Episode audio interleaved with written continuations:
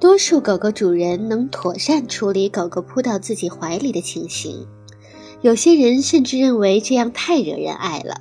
当然，他们养的大多是小型犬，但在有些情况下，回家进门对于主人来说简直就是一次痛苦的经历。泥糊糊的爪子印的衣服上到处都是，手上拿的东西洒了一地。在我看来，更重要的是，这个问题表明狗狗和主人之间缺乏理解，无论是哪一方，都没能理解对方想干什么。而我的方法则可以成为他们沟通的桥梁。我所接触过的狗狗都以不同的方式让我难忘，但都比不过西米。西米是一只淡黄褐色的惠比特犬和梗犬的混血种。西米的主人艾伦和凯西夫妇来自林肯郡的斯肯索普。他们给我打来电话求助时，已经无计可施了。这都因为西米令人头疼的表现。西米会朝着来他们家的客人扑过去。我明白，狗狗的跳扑是一个很恼人的习惯。我与西米的第一次遭遇就证明了这一点。一走进他们家，西米就扑过来，差点就够着了我的眼睛。当然，之前我见过很多这样的狗狗，但西米的与众不同之处在于它的运动能力。它的身高只有不到十四英寸，却能轻松跳到离地面四英尺的高度。更让人吃惊的是，它可以不停地一直跳，这可真是混血狗的出色代表，兼具了惠比特犬出色的弹跳力和梗犬的执着精神。这使我想起了小熊维尼中的跳跳虎，和跳跳虎一样，跳跃是西米的拿手好戏。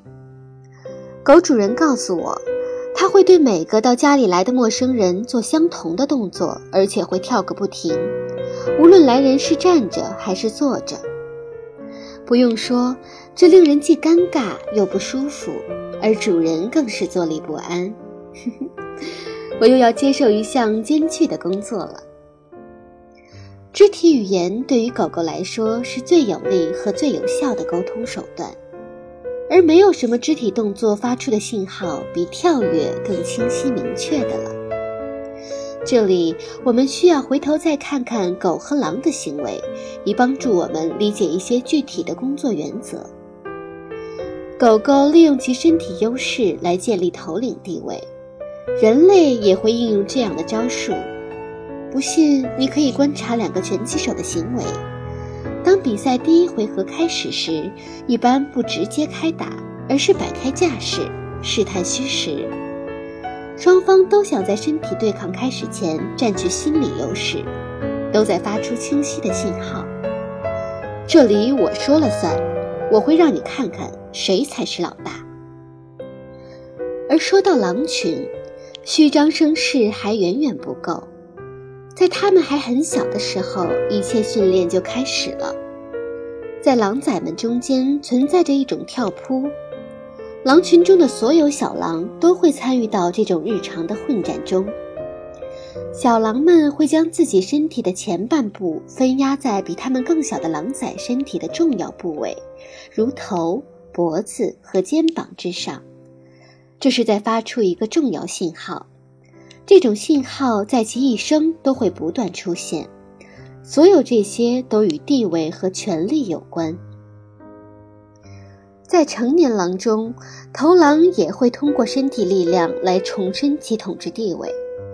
他们会在每天狩猎回来时重复这种仪式性动作，通过抬起身子压在其他成员的关键部位，既向自己的附属成员表达情感，同时也提醒他们了解自己的力量。此时的信息明白无误，我知道如何征服。如果有必要，我可以干掉你，再次确认自己的领导地位。为了解决西米的问题，我假装具有与他同样有力的肢体语言。绝大多数情况下，使用这个方法，跳扑是最易解决的一个习惯。任何时候都要记住一点，不要让自己陷入到表演之中。狗狗在你面前跃起时，只需后退一步，然后从狗狗身边走开。如果你被限制在狭小空间，或者狗狗太过兴奋，则只需用手挡开狗狗，然后再轻轻地把它推开。无论是哪种情况，都要确保不要和狗狗说话，或是进行眼神交流。记住，一定不要向狗狗表示臣服于它的领导地位。正如之前解释过的，西米精力之旺盛，着实令人吃惊。但我没被他吓倒，依然实施我通常的开场策略。我走进房间，故意不去理睬西米。这当然需要采取些措施。这时，他跳起来，并直接把脸对着我。艾伦有些恼火了，迅速冲过来，并抓起西米的项圈。很明显，他决定要用武力制服西米。我坚持要他别这样做。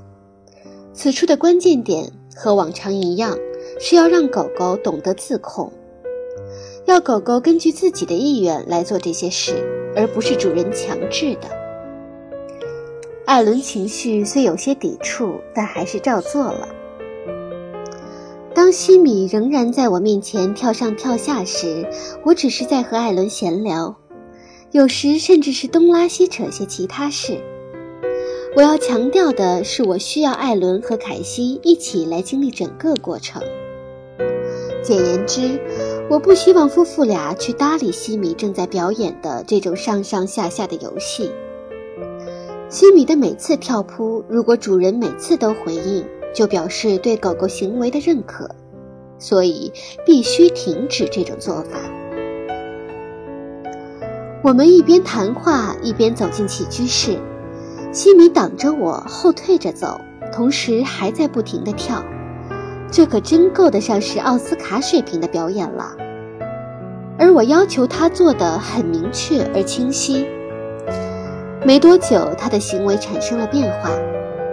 最聪明的狗狗通常也是最难纠正其行为的，它们总会问问题：为什么？为什么我该按你说的做？为什么我不能高兴做什么就做什么？西米当然也是个机灵鬼，因此，当他发现自己的行为没有引起丝毫的关注，就改变策略，开始冲着我大喊大叫。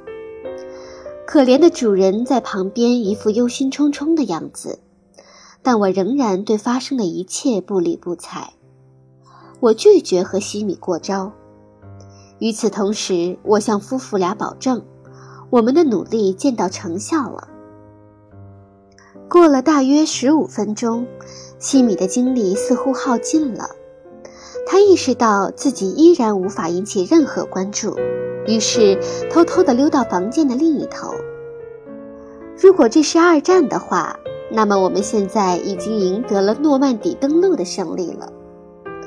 但这只是全面胜利的开始。西米过了十分钟又回来了。他只是利用暂停来评估和判断下一步该怎么办。他还是采用跳跃和狂吠的战术，这一次的跳跃持续了大约三十多秒钟，而狂吠的时间稍长，可能有一分钟。结果同样失败，于是他就又走开了。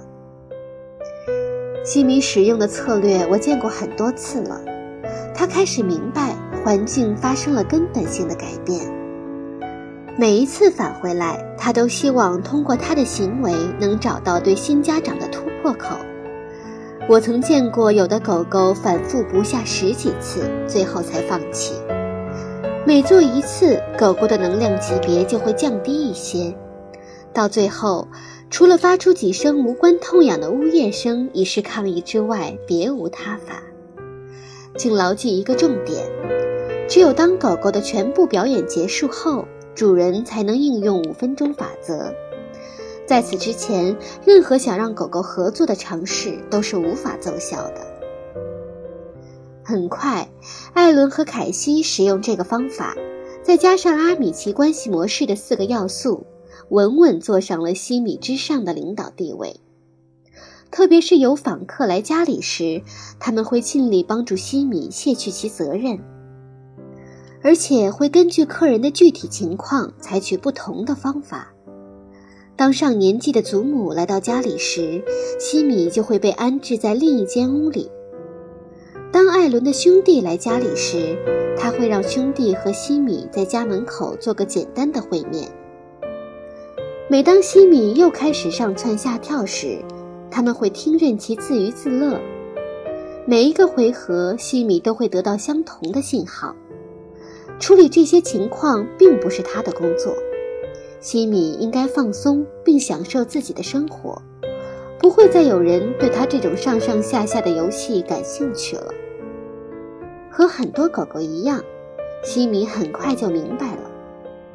没过多久，艾伦和凯西的朋友们来访时，甚至都不会看西米一眼。西米的表演时间结束了，我敢保证，他也会乐得休闲的。